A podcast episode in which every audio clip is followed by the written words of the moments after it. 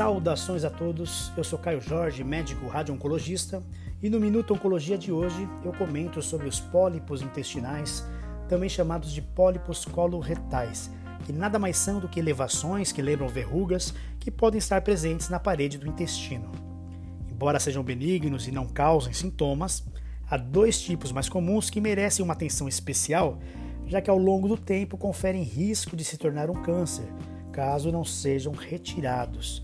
É o caso do tipo serrilhado e do adenoma, que é mais frequente e tem suas principais variantes, os subtipos tubular, túbulo viloso e viloso.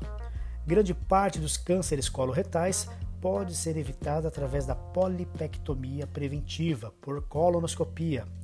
Por conta disso, o rastreio é tão importante e é recomendado na população geral através dessa colonoscopia por volta dos 45 a 50 anos de idade, podendo ser realizada mais precocemente caso haja mais fatores de risco, como por exemplo, história familiar de câncer intestinal ou de pólipos adenomatosos, história de doença inflamatória intestinal, em especial a retocolite ulcerativa e a doença de Crohn, além de algumas síndromes genéticas aí associadas.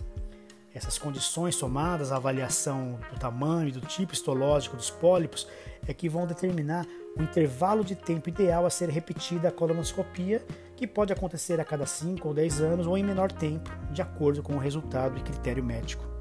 É importante frisar que durante o procedimento da colonoscopia, o médico já realiza a polipectomia, que é a retirada do pólipo, que deverá ser enviado ao laboratório de análise patológica um diagnóstico definitivo. Eu espero ter ajudado. Um grande abraço a todos e um excelente dia.